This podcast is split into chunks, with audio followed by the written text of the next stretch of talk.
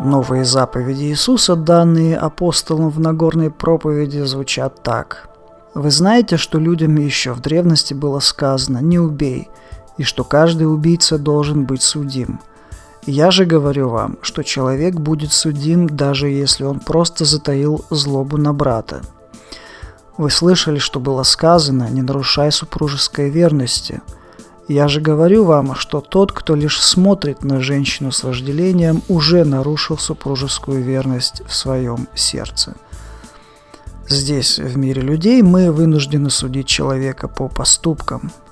Поступки говорят сами за себя, и мы умеем выносить вполне справедливые приговоры на основании совершенных дел.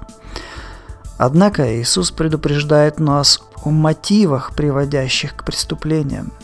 Иисус говорит, что Бог внимательно смотрит на побуждения и скрытые для окружающих мысли человека.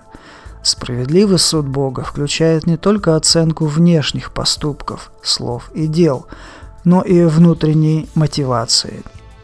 Можно пойти на убийство, а можно затаить ненависть и злобу и строить планы отмщения.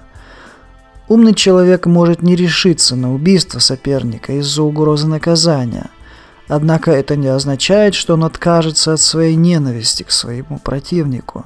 Можно не решиться на супружескую измену из-за возможных проблем, однако можно постоянно предаваться развратным мыслям. Как правило, то, что сокрыто в сердце, со временем превращается в конкретные дела и поступки. Возможно, многие здесь спросят, как же возможно исполнить эти заповеди – ведь вспышки гнева и похотливые мысли – это почти что неотъемлемая часть человеческой сущности. В один момент мужчина обязательно посмотрит на привлекательную женщину. Бог, несомненно, это знает. Однако не каждая случайная мысль и эмоция обязательно определяют содержимое сердца человека. Мы можем пересматривать и отвергать наши внутренние побуждения – со временем человек оставляет в своем разуме то, что выбирает сам. Если человек оставил в себе злобу на брата, его ждет суд Божий.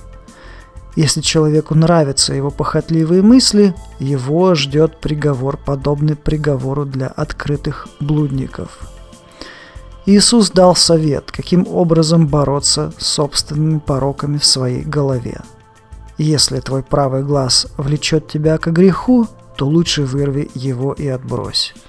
И если правая рука твоя влечет тебя к греху, то отсеки ее и брось от себя.